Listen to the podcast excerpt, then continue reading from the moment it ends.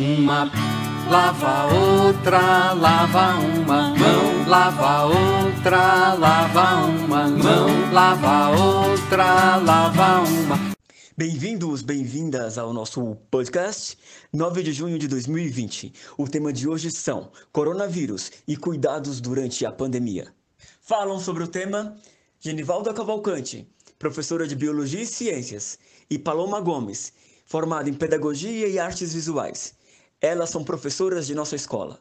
Professora Genivalda, eu quero agradecer a sua participação em nosso podcast, principalmente nesse momento em que muitos brasileiros sofrem com o coronavírus. A sua participação é muito importante para informar e orientar a nossa comunidade escolar.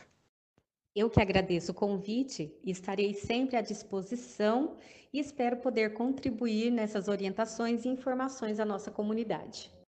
Notícia da Folha de São Paulo informa: São Paulo tem novo recorde de mortes de coronavírus em um dia. O estado de São Paulo registrou 334 mortes causadas por coronavírus nas últimas 24 horas, o maior número em um dia, desde o começo da pandemia, segundo os dados divulgados nesta terça-feira, 9 de junho. O último recorde havia sido de 327, batido na última terça-feira, 2 de junho. O número total de óbitos é de 9.522. Professora, eu estou pensando que as palavras coronavírus e pandemia estão entre as mais faladas desse ano. O que significam essas palavras? Então, os vírus são microorganismos causadores de doenças. A palavra vírus, ela vem do latim, que significa fluido venenoso ou toxina. Os vírus não pertencem a nenhum dos reinos atuais, porque são desprovidos de célula.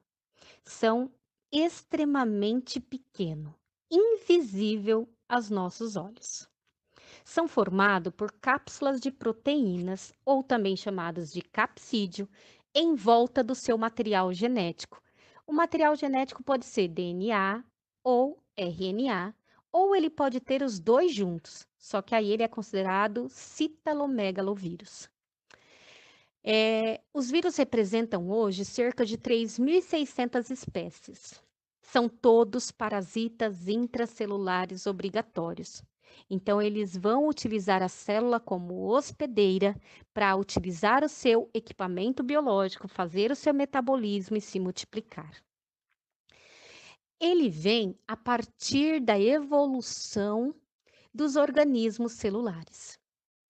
Temos também os vírus cristalizados, então eles podem permanecer inativo por muito tempo e depois ter a sua capacidade de se dividir e infectar uma célula.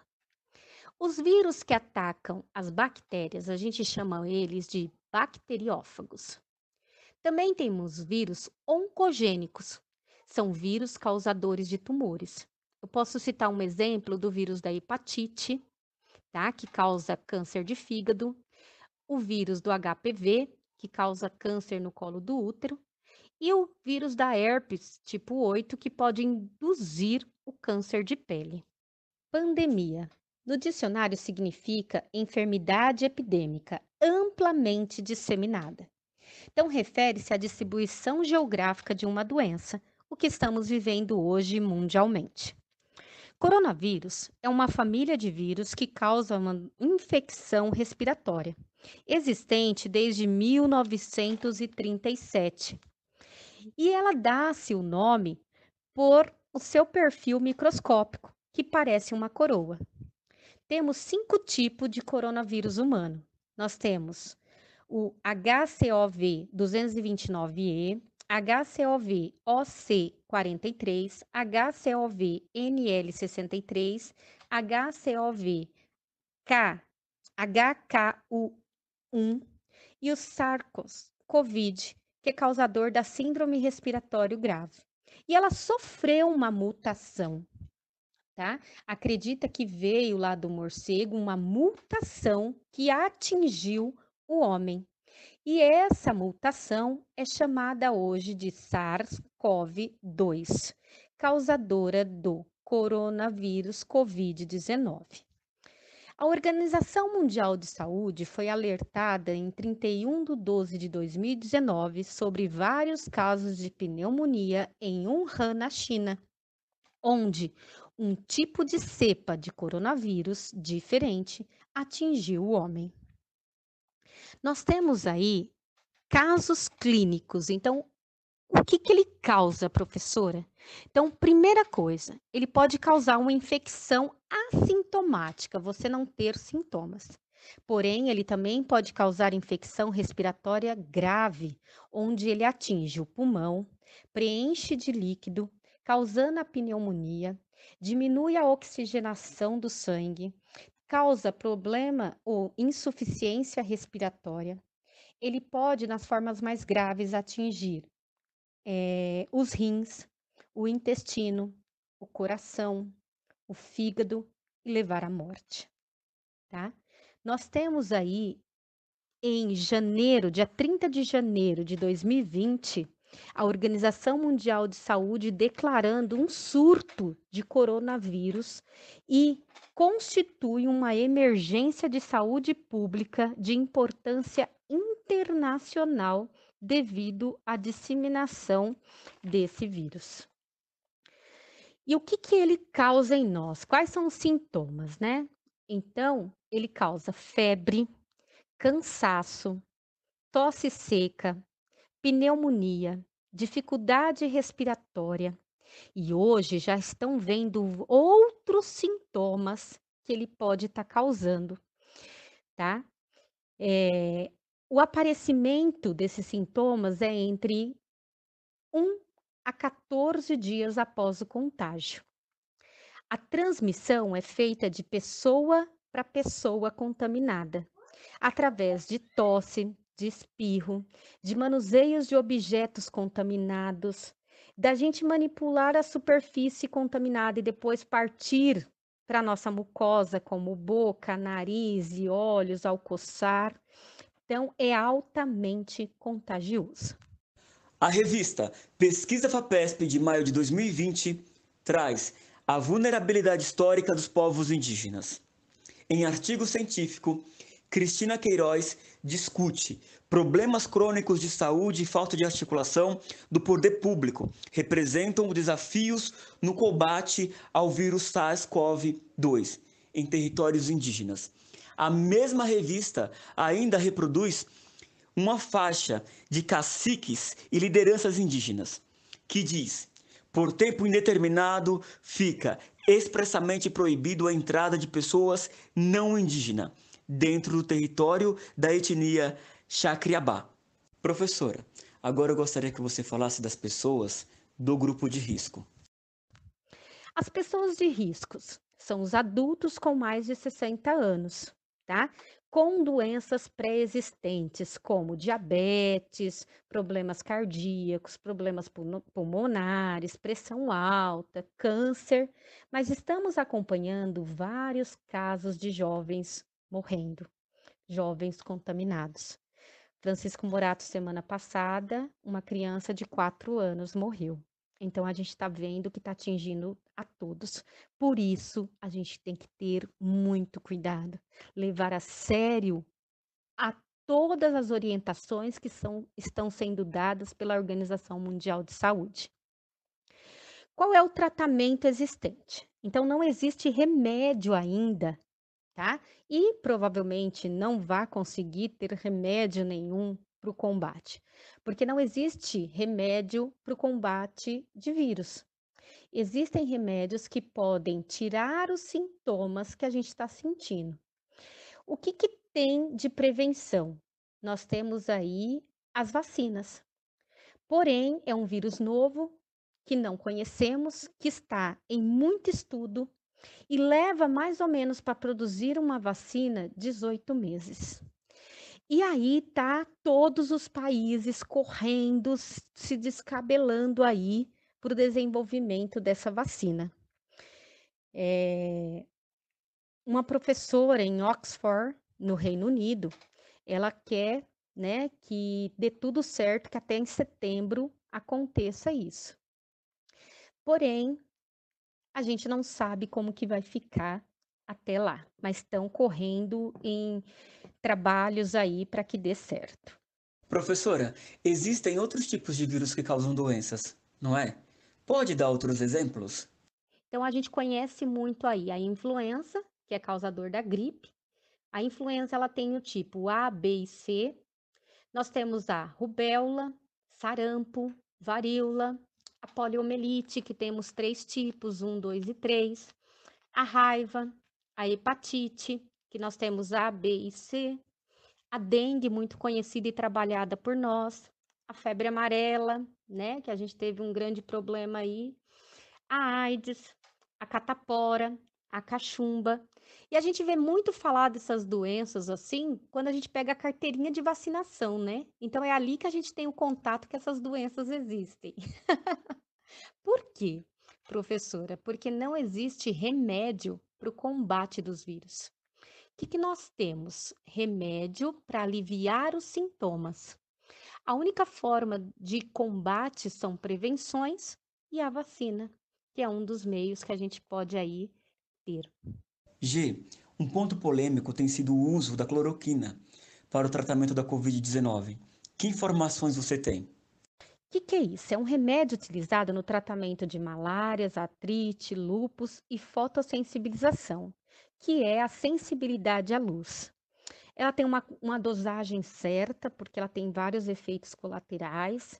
É, foram feitas pesquisas, né, muitos testes, porém nenhum com tanta eficácia como estão querendo colocar que isso pode ter eficácia. Então, a Organização Mundial não tem nada comprovado pela ciência a eficácia dele.